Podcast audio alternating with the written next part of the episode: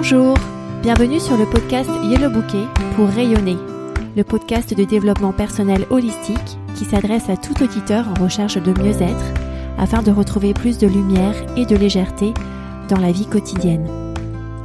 Ce podcast s'adresse tout particulièrement aux parents qui se sentent parfois débordés dans leur quotidien pour une pause douceur, une douce heure pour se reconnecter avec leur corps, leur mental et leur spiritualité. Je suis Jenny Dahan, créatrice de yellowbouquet.com, mon activité de coaching, et je suis ravie de discuter avec vous aujourd'hui. Bonjour, bienvenue dans l'épisode 39 du podcast Yellow Bouquet pour rayonner que j'ai intitulé Imposteur. Je vais vous parler du syndrome de l'imposteur, d'où il vient et comment faire pour éviter qu'il se manifeste trop souvent dans votre vie. D'abord, qu'est-ce que le symptôme de l'imposteur? Le symptôme de l'imposteur, c'est lorsqu'on se sent seul, lorsqu'on ressent de la peur, lorsqu'on ressent du doute, lorsqu'on ressent un manque, un manque de ressources, un manque de confiance en soi. Lorsqu'on change de palier et lorsqu'on passe à un palier supérieur dans un certain domaine de sa vie. On peut ressentir le syndrome de l'imposteur lorsque, par exemple, on devient parent. C'est la première fois que l'on a en charge un nouveau-né et on peut se dire en fait que on a peur de pas bien faire. On peut aussi ressentir le syndrome de l'imposteur lorsque on passe un cap important dans sa vie professionnelle. Par exemple, euh, si l'on prend un poste de direction ou si l'on s'apprête à diriger une équipe plus grande que celle qu'on dirigeait auparavant. Vous allez peut-être vous retrouver face à des émotions de solitude, de peur, de doute et de manque de ressources. Bref, ce syndrome de l'imposteur se ressent souvent lorsque l'on prend des rôles plus seniors dans des domaines personnels ou professionnels de sa vie. Alors pourquoi est-ce que ce syndrome de l'imposteur se ressent? Parce qu'on est en train de faire face à de nouvelles situations où on doit déployer des compétences différemment ou de nouvelles compétences. Et on aurait envie d'une permission externe pour déployer ces nouvelles compétences. Si par exemple notre enfant nouveau-né nous disait euh, Tu sais maman, tu sais papa, tu es le meilleur parent au monde. Si par exemple la nouvelle équipe que nous dirigeons nous dit Tu sais, tu es le meilleur manager au monde.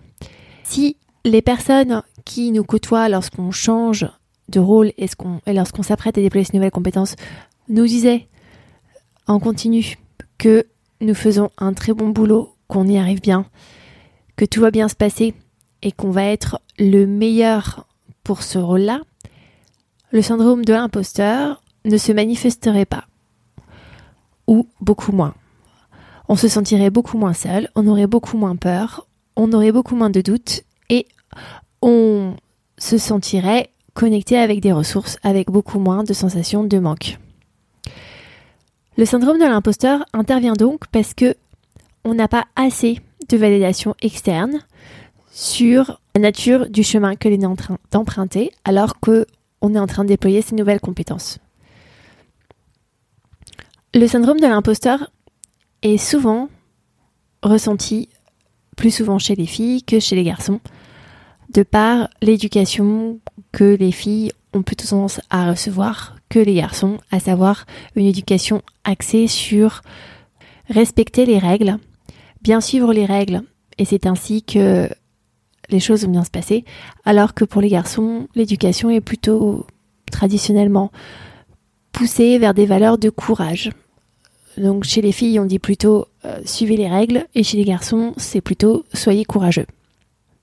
Le syndrome de l'imposteur a d'ailleurs été mis en évidence en tant que phénomène psychologique par un couple de psychologues, Pauline Clance et Suzanne Himes, qui ont étudié le comportement de femmes qui avaient beaucoup de succès dans leur carrière professionnelle et qui ont mis en évidence dans les années 80 que deux femmes sur cinq à des postes élevés pensaient qu'elles étaient des imposteurs. Alors maintenant, quels sont les effets du syndrome de l'imposteur? L'un des effets majeurs, c'est que on ne saisit pas des opportunités de développement professionnel ou on ne saisit pas des opportunités de promotion ou on ne saisit pas des opportunités de carrière peut-être plus exigeante, avec plus de visibilité, alors qu'on a les compétences pour y arriver. Un autre résultat du syndrome de l'imposteur, c'est qu'on attribue ses succès à la chance plutôt qu'à son talent. Je veux dire que c'est parce que on a ciblé les bons sujets, qu'on a su influencer les bonnes personnes, qu'on a su s'entourer des bons mentors, des bons coachs. On va plutôt dire que c'est par la chance que tel ou tel projet ont abouti brillamment. Maintenant qu'on a clarifié ce qu'est le syndrome de l'imposteur et quelles en sont ses conséquences, comment faire pour éviter qu'il ne se manifeste trop souvent? Alors la première chose à faire, c'est d'abord de se rappeler que ce symptôme de l'imposteur apparaît fréquemment et que tout le monde, même les hommes, ressentent euh, ce syndrome une fois dans leur vie.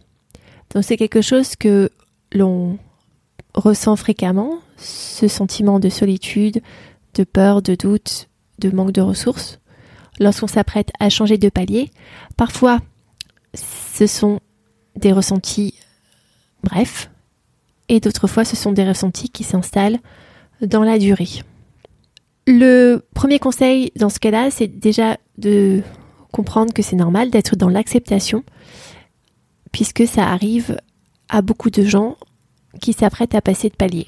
Le deuxième conseil, lorsqu'on ressent le syndrome de l'imposteur, c'est de se lister toutes les choses que l'on a fait soi-même, que l'on a réalisé soi-même, qu'on a eu l'intelligence de rassembler soi-même, afin de s'appuyer sur des certitudes de choses qui viennent de vos propres êtres ou de vos propres faire. Et c'est en se basant sur cette certitude que vous allez faire grandir cette confiance en vous. C'est plus facile d'être certain que d'être confiant au début. Pour moi, la confiance est plus une conséquence de cette certitude dans les choses qu'on a déjà réalisées. Quel est le troisième élément qui vous permet de vous donner cette permission interne que vous êtes là où vous devez être et que c'est la meilleure des choses qui puisse vous arriver maintenant? Eh bien, c'est de vous concentrer sur ce que vous allez servir ou ce que vous servez plutôt que sur vous-même. Ce serait des pensées du style cet enfant a besoin de mon aide, ce business a besoin de mon aide, mes clients ont besoin de mon aide, mes subordonnés ont besoin de mon aide. Et je vais illustrer ce point par une citation de Marianne Williamson. Ce n'est pas notre lumière, mais notre obscurité qui nous effraie le plus. Notre présence libère automatiquement les autres.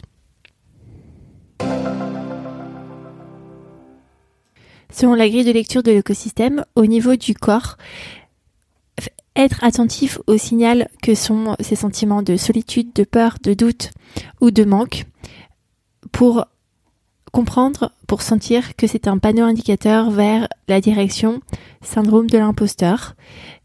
C'est précieux à savoir et c'est précieux à remarquer, à observer et surtout à pratiquer.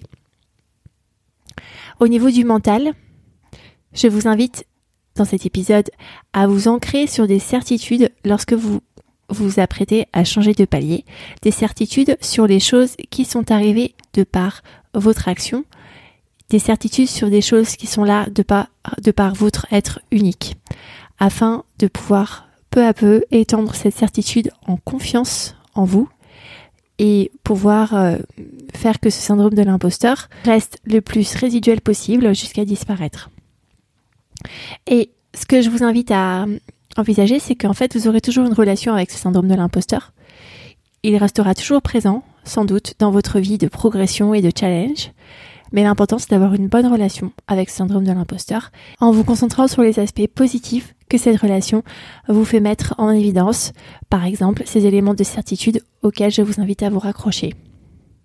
Au niveau spirituel, la citation de Marianne Williamson fait envisager en fait que nous sommes tous des êtres de lumière.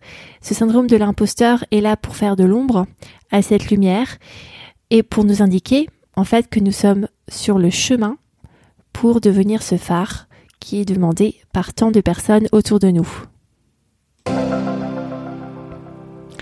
Si vous avez aimé cet épisode, partagez-le spécifiquement à quelqu'un que vous voyez souffrir du symptôme de l'imposteur. Ensuite, mettez un commentaire positif sur ce podcast sur les réseaux sociaux. Et enfin, laissez un avis positif sur votre plateforme d'écoute. J'indique comment pour Apple sur yellowbookie.com slash avis. À bientôt!